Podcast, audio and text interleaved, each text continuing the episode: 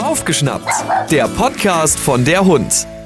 Raffaela Niewirth, du bist leidenschaftliche Hundetrainerin, du hast immer wieder neue Ideen Außerdem hast du zusammen mit deiner Kollegin das entwickelt, worüber wir uns heute unterhalten wollen. Crossdogging. Hallo Raffaela. Ja, hallo, wunderschönen guten Morgen. Also ich bin tatsächlich dafür bekannt, dass ich immer wieder neue Dinge mir einfallen lasse und dass ähm, mir einfach die Ideen so aus dem Kopf sprudeln. Sehr zur Freude ganz vieler Trainerkollegen, die davon profitieren, weil ich nämlich tatsächlich auch Trainingskonzepte für Hundeschulen schreibe. Ja, das kommt unglaublich gut an, weil die meisten sind richtig gut in ihrem Bereich, in ihrem Fach, aber manchmal fehlt es eben so an den Ideen, was man eben noch machen könnte. Und äh, das kennt ja jeder von uns, dass man manchmal vor Aufgaben steht, wo man sagt, oh, da bräuchte ich jetzt mal einen Impuls. Und ja, dann bin ich zur Stelle. Ich bin halt der Impulsgeber für Hundetrainer, wenn man so will. Und super viele Impulse gibt's eben auch bei der Sportart Crossdogging, bei dir auf der Homepage steht, es ist die Profiliga der Hundeschulen. Ja, genau.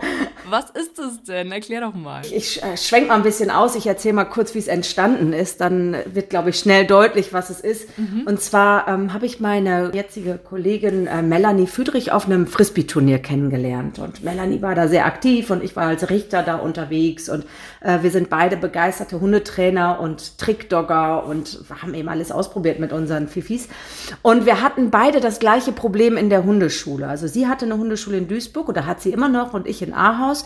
Und wir hatten beide das gleiche Problem, wie wir im Telefonat feststellten, nämlich die Kunden gingen nicht mehr. Also ein Luxusproblem, wenn man so will, aber das geht tatsächlich vielen Hundetrainern so, dass die Kunden zur Welpengruppe kommen, zur Junghundegruppe, da machen sie Basistraining und dann lecken die so Blut und dann wollen die immer weitermachen und der Fifi wird dann immer besser und besser. Ja, dann habe ich mit Melanie telefoniert. Das war am 12. April, da ist es geboren, 2012. Ich habe gesagt, pass auf Melanie, wir machen das folgendermaßen. Ich schreibe jetzt mal fünf lustige Aufgaben, die sowohl ein bisschen Apport beinhalten, ein bisschen vielleicht aus dem Trickdog-Bereich, ein bisschen Gehorsam und so weiter. Und nächste Woche schreibst du fünf Aufgaben und dann tauschen wir uns immer aus und dann können wir uns unsere Arbeit halbieren. Und das war natürlich irgendwie cool, weil wir dachten, ach super, ähm, jetzt muss ich mir nicht mehr die äh, Übung aus den Fingern saugen, sondern die Arbeit macht jetzt Melanie für mich und nächste Woche mache ich sie für sie mit. Ähm, so ist es halt entstanden. Und dann haben wir so gesagt, ey, weißt du, wenn wir die schon schreiben und du hast die gleichen Aufgaben wie ich in der gleichen Woche, dann lass uns doch auch gleich mal gucken, wer die bessere Hundeschule hat, sozusagen. So ist das entstanden. Ja, und dann haben wir das mal ausprobiert und sie hat fünf Aufgaben geschrieben und ich und wir haben die so im Kreis aufgebaut, wie bei so einem Zirkeltraining, was man aus der Schule kennt und so gingen die Menschen von Station zu Station und haben dann die Aufgaben absolviert. Ja, und irgendwann haben wir gesagt, Mensch, wir wären doch bescheuert, wenn wir das nicht anderen Hundeschulen auch zur Verfügung stellen würden. Und so ist die Idee entstanden. Also eigentlich ganz ja, aus der Not heraus, wenn man so will. Was macht ihr jetzt genau in den Cross-Dogging-Übungen? Was ist da das Besondere dran? Das, ist, das hat so viele Vorteile. Also das Besondere ist erst einmal, dass in jeder Übung Basics gefestigt werden. Also in jeder Übung hat man im Grunde ein Sitzen, Bleiben, Warten, Kommen, also so diese Grundbasics, die jeder Hundetrainer immer wieder auffrischen sollte und immer wieder dranbleiben sollte, die werden in jeder Aufgabe trainiert. Und dann kommt eben halt immer wieder ein bunter Mix dazu. Man, man schnuppert mal ins Rally Obedience rein, weil eine Übung so Elemente daraus hat und dann schnuppert man mal ins Longieren rein. Das Schwierige ist einfach, dass die Menschen sich nicht vorbereiten können. Also die kennen die Aufgaben nicht, die kennen die auch nicht zwei Tage vorher oder so. Das heißt, die kommen auf den Platz mit ihrem Hund und kriegen eine Aufgabe gestellt, dessen Lösung sie nicht kennen. Und da gibt's auch kein richtig und kein falsch. Wenn die Aufgabe zum Beispiel lautet, der Hund soll auf der Matte bleiben und der Mensch soll über eine Hürde steigen und auf die gegenüberliegende Matte laufen und der weiß, der Hund bleibt eigentlich noch nicht, weil er das noch nicht kennt auf die Entfernung, dann darf er auch ein bisschen tricksen. Dann darf er auch vielleicht ein paar Leckerchen auf die Matte legen, sodass der Hund dann bleibt. Könnte man sich ja die Frage stellen, warum macht man so einen Blödsinn? Kann man ihm doch besser direkt beibringen, wie es geht. Aber wir finden, dass eben unsere Übungen so alltagstauglich sind, weil auch im Alltag passiert es mir, dass ich mal vor einer Situation stehe, wo ich die Lösung noch nicht kenne. Da muss ich blitzschnell reagieren, da kommt ein anderer Hund oder da kommt ein Fahrradfahrer und mein Hund äh, läuft gerade Gefahr davor zu laufen und dann muss ich manchmal blitzschnell reagieren können ohne jetzt was Bestimmtes bereits trainiert zu haben. Und das ist das, was wir mit dem Crossdogging eigentlich fördern wollen. Jetzt hast du eine Übung schon so ein bisschen beschrieben. Also der Hund muss auf eine Matte, ich steige über ein Hindernis. Was wären denn noch so typische Übungen beim Crossdogging? Typische Übungen gibt es ja in dem Sinne nicht, weil wir wirklich jede Woche fünf neue Übungen schreiben. Also es gibt nicht den Klassiker. Und wir schreiben tatsächlich seit acht Jahren jede Woche fünf neue. Ich kann das gar nicht rechnen. Das sind auf jeden Fall echt viele Aufgaben, die wir bereits geschrieben haben. Aber ich habe hier schon mal was rausgesucht. Also eine Übung, die man gut erklären kann, die es bildlich macht, ist, du hast zwei Matten und du stehst mit deinem Hund auf der einen Matte und ähm, die Matten liegen drei Meter auseinander. Du bringst deinen Hund auf, einem, auf der Matte ins Sitz, hast ein Spielzeug in der Hand und gehst zur anderen Matte rüber. So, und der Hund soll jetzt erstmal da sitzen bleiben. Das ist jetzt so erstmal die Idee. Und jetzt musst du das Spielzeug wegwerfen. Und da ist eben entscheidend, welcher Liga du angehörst. Also bist du ein Anfänger, ein Fortgeschrittener oder ein Profi. Bei uns heißen die Study Bachelor und Master.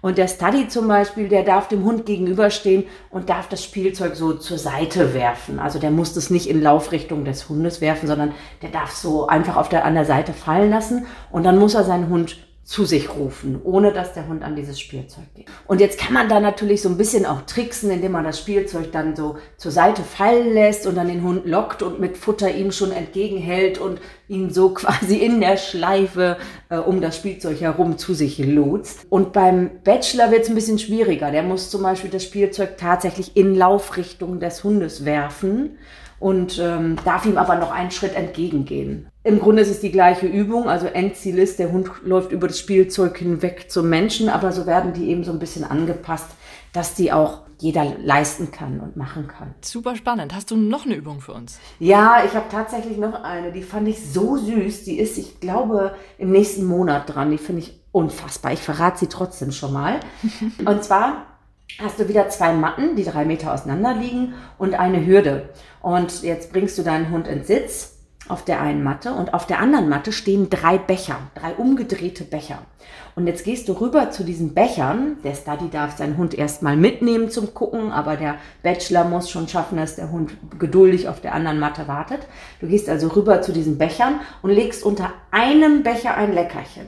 Der Hund muss also sehr genau beobachten, darf aber dennoch nicht starten. Das heißt, man trainiert schon hier Sitzbleib, Impulskontrolle, beobachten, ne, so an bei der Stange bleiben. Das wird trainiert.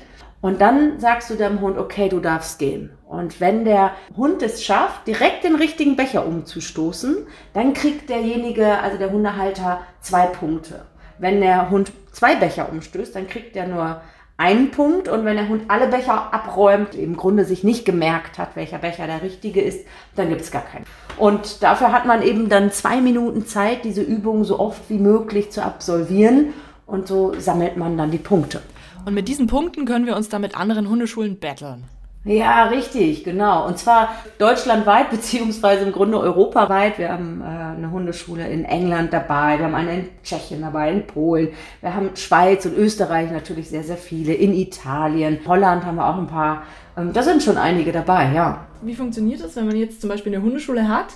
Dann klicke ich mich auf die Homepage und sage, ich würde da gerne mitmachen. Dann bekomme ich jede Woche die Übungen und registriere mich da, oder? Wie muss ich mir das vorstellen? Ja, genau. Also du loggst dich halt ein, meldest dich an und äh, kriegst dann einen Zugang freigeschaltet, in dem du jede Woche deine Aufgaben herunterladen kannst. Und äh, die fünf Aufgaben baust du dann im Kreis oder auch nicht im Kreis, es spielt ja im Grunde keine Rolle, auf dem Platz auf.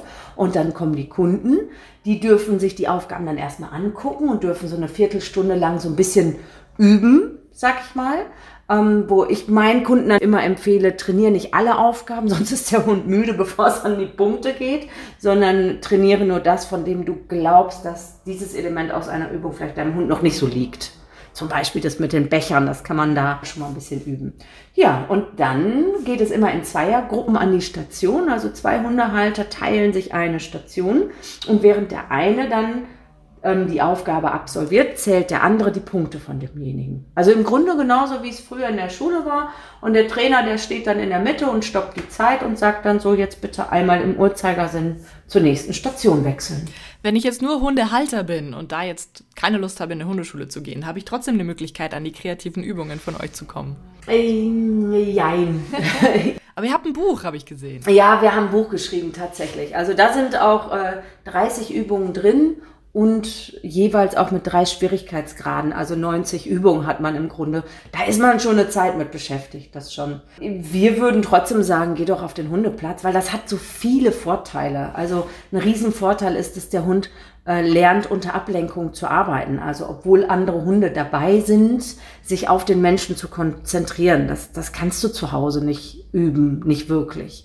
Und wir sind immer erstaunt, wie schnell auch so Anfängerhunde, von denen wir es nie erwartet hätten, die noch nie in der Hundeschule waren, plötzlich verstehen, dass hier Mensch und Hund eine Einheit bilden und dass sie jetzt da mitarbeiten müssen.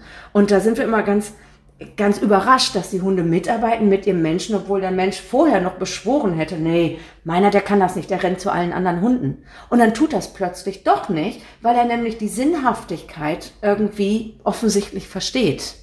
Und das ist ein Riesenvorteil, finde ich, weil dann kann man sowas auch mal, ja, auch noch weiter trainieren. Und man hat eben halt Anfänger und Profis zusammen auf dem Platz. Man ist nicht in einer Gruppe, wo nur Anfänger sind, sondern das ist bunt gemischt und man profitiert sehr von den Tipps der Fortgeschrittenen. Also ich finde, also es gibt gar keine Alternative, als das in der Hundeschule zu machen. Es ist einfach viel cooler. Tatsächlich, was ich so cool finde an dem Crossdogging, ist, dass man so Basiselemente oder Basissignale, du hast es schon gesagt, in einen anderen Kontext bringt und dadurch auch so ein bisschen generalisiert und zuverlässiger macht.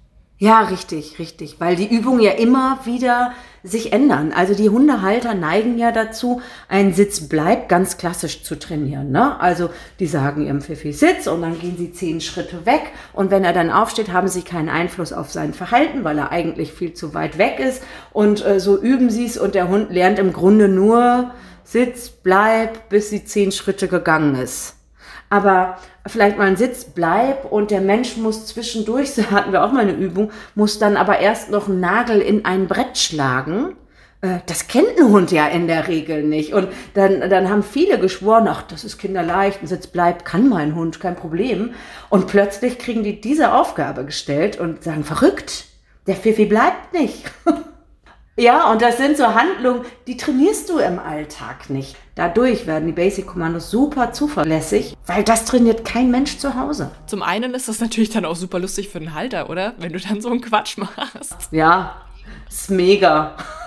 mega. Also wir haben da schon manchmal so Sachen dabei, wo wir auch denken, huch, da dürfte jetzt auch keiner mit der Kamera dahinter stehen. dann müssen die sich äh, erst Mütze, Handschuhe, Schal umbinden und dann äh, da über den Platz watscheln in Entenschritten oder weiß der Geier. Also mhm. äh, da fällt uns immer irgendwas ein, wie wir es urkomisch machen können dass man nicht einfach nur das Fußkommando übt mit dem Hund, sondern dass man dann eben einen Hut auf hat oder plötzlich einen Regenschirm äh, mit dabei hat oder keine Ahnung, plötzlich im, im Hopserlauf dann sich fortbewegt und der Hund muss trotzdem im Fußkommando bleiben, solche Sachen. Ja, richtig, genau. Oder dass wir zum Beispiel sagen, der Hund soll bei Fuß laufen, während der Mensch einen Wäschekorb trägt zum Beispiel. Und das sind ja Dinge, die tatsächlich im Alltag auch vorkommen. Wenn ich die Einkäufe raushole, mein Hund ist mir gefolgt, jetzt kommt, was weiß ich, ein Spaziergänger vorbei und ich will jetzt meinen Hund aber ranrufen und ins Fuß bringen. Das, wer trainiert sowas mit einem Wäschekorb in der Hand?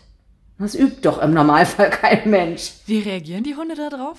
Äh, die, die, ja, die machen das mit. Das ist gerade das, was ich vorhin sagte. So Signale, die, wo man denkt, das hat er ja noch nie gemacht, die machen die plötzlich mit, weil sie irgendwie verstehen, hier geht's um was und mein Mensch ist hochkonzentriert und der fokussiert sich jetzt auf eine Sache. Ich muss hier mal dranbleiben. Also ich weiß nicht, was da beim Hund abgeht, aber die sind sowas von dabei, da sind wir wirklich mal ganz überrascht, ja. Macht die Sache ja auch irgendwie wieder spannender. Das ist nicht so dieses, oh, und jetzt schon wieder eine Stunde lang hier Fuß laufen, sondern da passiert irgendwie was.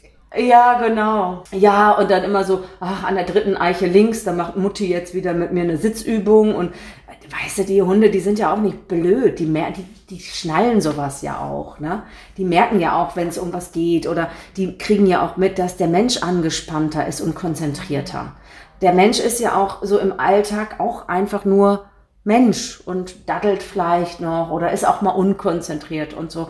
Und ich glaube, die Hunde genießen auch einfach sehr, dass sie diese zwei Minuten aber 100 pro Quality Time kriegen, ohne dass das Handy zwischendurch klingelt, ohne dass das Kind reinkommt und eine Frage stellt. Und ich glaube, das ist auch so das Besondere. Für wen ist Cross-Dogging auf jeden Fall eine tolle Möglichkeit? Ah, die Frage müsstest du andersrum stellen, für wen nicht. Aber es ist tatsächlich, ähm, wir mögen es sehr für, für ältere Hunde, weil ähm, die Übungen eben immer angepasst werden können. Wenn du sagst, mein Hund kann diese Hürde aber nicht mehr überspringen, dann darfst du die Stange auf den Boden legen und er übersteigt sie halt nur. Ähm, wir finden es gut für Hunde, die insgesamt sehr nervös sind, weil wir beim Crossdogging Anspannung und Entspannung sehr trainieren. Dadurch, dass die Teams sich ja abwechseln und die Hunde merken, okay, gleich bin ich wieder dran und jetzt habe ich Pause. Das dauert so zwei, drei Wochen. Dann merkt man richtig, wie der Hund sagt, okay, jetzt mache ich schnell Pause, weil gleich bin ich wieder dran. Und ähm, für so nervöse Hunde ist das eine super Möglichkeit, Anspannung und Entspannung überhaupt mal richtig zu erleben. Die meisten sind ja dann nur angespannt. Ne, wenn sie zum Agility-Training oder weiß der Geier gehen. Und da haben sie immer diesen Wechsel. Zwei Minuten Anspannung, zwei Minuten Entspannung und so weiter. Ähm, dafür ist, ist Crossdogging einfach super, finde ich. Ähm, natürlich für alle, die Bock haben auf mehr als Sitz und Platz und Fuß, die gerne das auch in anderen Kontexten mal trainieren wollen. Da macht es auch auf jeden Fall Sinn. Klasse. Raffaela, vielen lieben Dank für den Einblick. Wenn wir jetzt mehr Infos brauchen, dann klicken wir auf deine Homepage www.crossdogging.de. Ja, sehr gerne. Oder ihr ruft mich einfach an. Wenn jemand Fragen hat, immer mal anrufen. Meistens gehe ich sogar dran. Deine Nummer steht auch auf der Homepage. Ja, ja, ja, ganz genau. Hör mal wieder rein. Das war Baufgeschnappt, der Podcast von der Hund.